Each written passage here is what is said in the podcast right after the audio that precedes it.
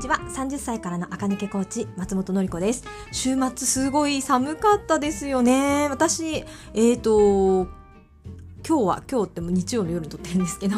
はね、えっ、ー、と都内11度最高でも10度とか11度で真冬だったのでこう今日はえっ、ー、とね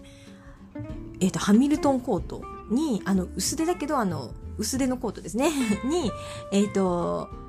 なんだっけスヌードというかポンチョというかスヌードをあの首からあの肩の方までずり下げて着る大きいスヌードみたいなのが今年流行ってるんですけどそれをねあの上からウールのスヌードを着てかぶってかで外に出かけました。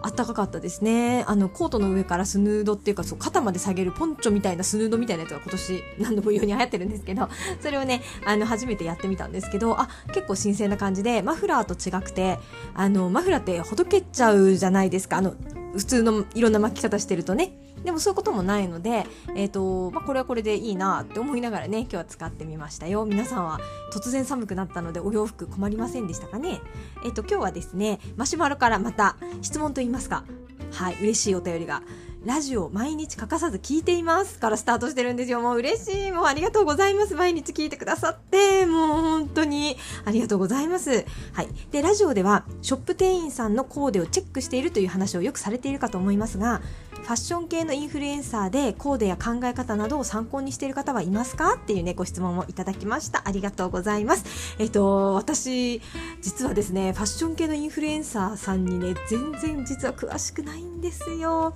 何人かこ、まあ、この人ってファッション系なのかなっていう方をフォローしてるとは思うんですけど、それは、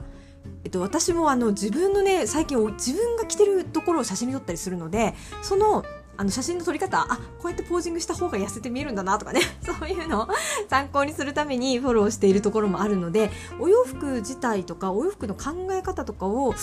あんまりねそうなんですよ。もう古くて私。そうなんですよね。インフルエンサーさんからは。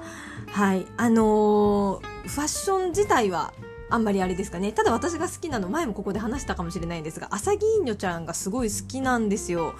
あのーもう私の今のやってる系統と全く違います。ポップでキュートで可愛い。もう皆さん検索してください。朝木いのちゃんは、えっ、ー、と、こうインフルエンサーさんでコーデや考え方などを参考にしてる方って書いてあるので、まあ、コーデはね、あの、私がやるともうとてもじゃないけど、朝木にちゃん若くて可愛いのでね、私がやるともうとてもじゃないけど、なんでロ、ロマンチックオバハンになっちゃうので、やらないんですけど、あの、考え方はね、朝木にちゃんの考え方好きで、えっ、ー、と、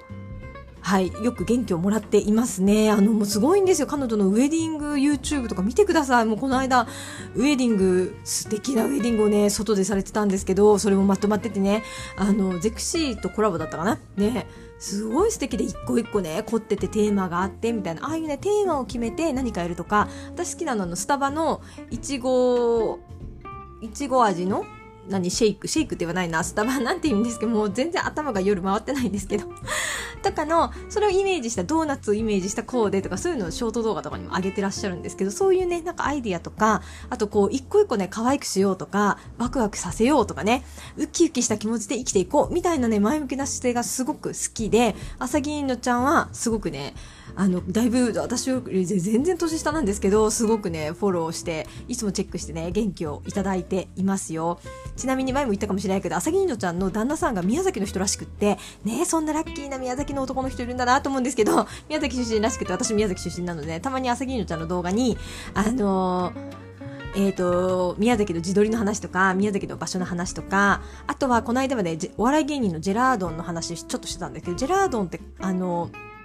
一人、えっ、ー、と、上地さん、上地って人が宮崎の高鍋だったかっていう場所があるんですけど、の出身で、私もね、ジェラードン好きなんですけど、それちょっとね、宮崎に引っかかることをね、よく発信してるのもすごい好きで、はい、よく見て元気をもらっています。そんな感じでね、まるまるこの服を真似しようっていう感じではね、見てないですけど、なんか、マインドというかね、あ、そうそう、服ってこう、着て元気になるものだなとか、うん、そういうことはね、いつもはい、朝木いのちゃんを見て学ばさせていただいております。はい。で、一方で、そう店員さんのコーデをチェックしているという話をよくされてるって書いてあるけどそうもう本当に本当によく聞いてくださっててそうなんですよで、えっと、ショップ店員さんも今はインフルエンサー店員さんとか言って各ショップの店員さんでインフルエンサーを出してるんですよね私がよく言うイエナの遠藤さんはもうもちろん私めちゃくちゃチェックしてるんですけど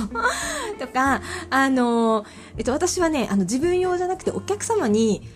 のタイプ別にお洋服ご紹介するので、あの、可愛い系だったら、ここのブランドのこの人とか、そんな感じでね、ちょっと自分のヒントになるような、私は普段は自分は買わないけど、これが似合うお客様いるだろうなと思って、アイディア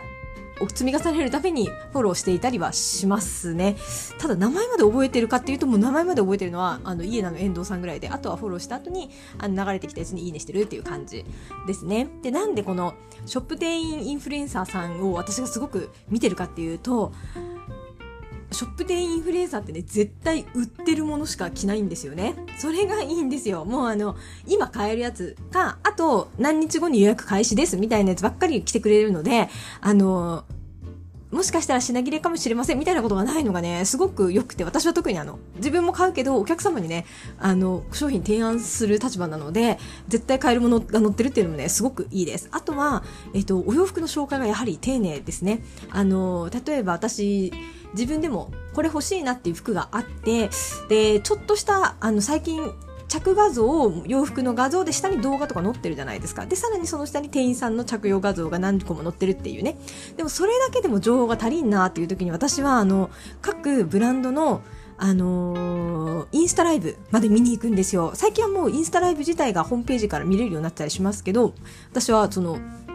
インスタライブで、この発売日ってこの辺だからってことは、その、あのー、近辺のインスタライブで絶対これ誰か来てるなと思って、そのショップのインスタライブのアーカイブを見に行って、そうすると店員さんがね、身長別に160センチの店員さんとか、155センチの店員さんとか、165センチの店員さんとかが、同じ服を着てくるくる回ってくれたりね、色味をこう見せてくれたりするので、それをよーく見てから通販したりしますね。そんなこともあってね、出してくる情報の量が多いのと、必ず買えるものを提案してくれるっていうところで、あの、ショップ店員のインフルエンサーさんはいっぱいフォローしていますね。で、しかもショップ店員のインフルエンサーさんってね、やっぱりあ、細いですよ。みんな細いんですけど、あの、とはいえ、たあのね、スーパーモデルの人たちに比べたらね、我々の体型に近いですよね。身長も高すぎるわけではないので、えー、すごくね、参考になるし、あとちょっとね、あの、我々ぐらいの3、40代のショップ店員さんが、結構着こなし着回しのインスタグラムをやってるともう、まあ、そういう人ってもちろん人気なんですけどめちゃくちゃ参考になりますね。あ普通ぐらいの体型でもこんなにおしゃれっぽく見えるんだなっていうのがねいつも参考になるのでしかもそれがちゃんと売ってるっていうのがね ショップ店員インフルエンサーさんのいいところですね。なので私は、えっと、まとめると考え方とかは朝木いのちゃんのねすごく見てます。あとは、えっと、お洋服自体が欲しいとか着こなしが普通に知りたいですっていう場合はショップ店員さんのでかつインフルエンサーをやってる人遠藤さんみたいなね。もう遠藤さんばっかり名前出しちゃってもう嫌だわ。もうすごい恥ずかしくなってきましたけどみたいなあのものをね見て、えー、買える買うようにしていますかね。はいこんな感じで大丈夫ですか？皆さんは逆におすすめのこの人フォローしたらすごいいいですよみたいな人がいたらぜひマシュマロで送ってください。おすすめの私もその方たちフォローしてみたいです。なんかそうなんですよね。私インフルエンサーに疎くって私が知ってるインフルエンサーってもう相当みんな知ってるんだと思うんですよね。それ常識じゃんみたいな人しか私知らないんだと思うので、ぜひ皆さんがね、心に残ってるとかね、あ、この人が結構毎朝見てますみたいな人がいたらね、教えてほしいです。はい、今日も聞いてくださってありがとうございました。また1週間始まりますね。もうどんどん年末が近づいてきて、私すごいドキドキしてるんですけど、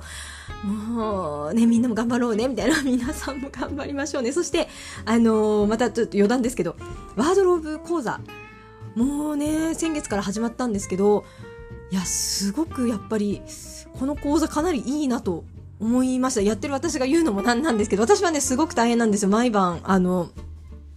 お客様が試着に行って帰ってきて写真撮ってきてくださって、こうこうでこうでした、これ洗えなかったです、どうしましょうみたいな。じゃあ私洗えるのを探しますとか、サイズがこうでね、あの、小柄な方と華奢な方とかだとね、サイズ合わせがすごい大変なので、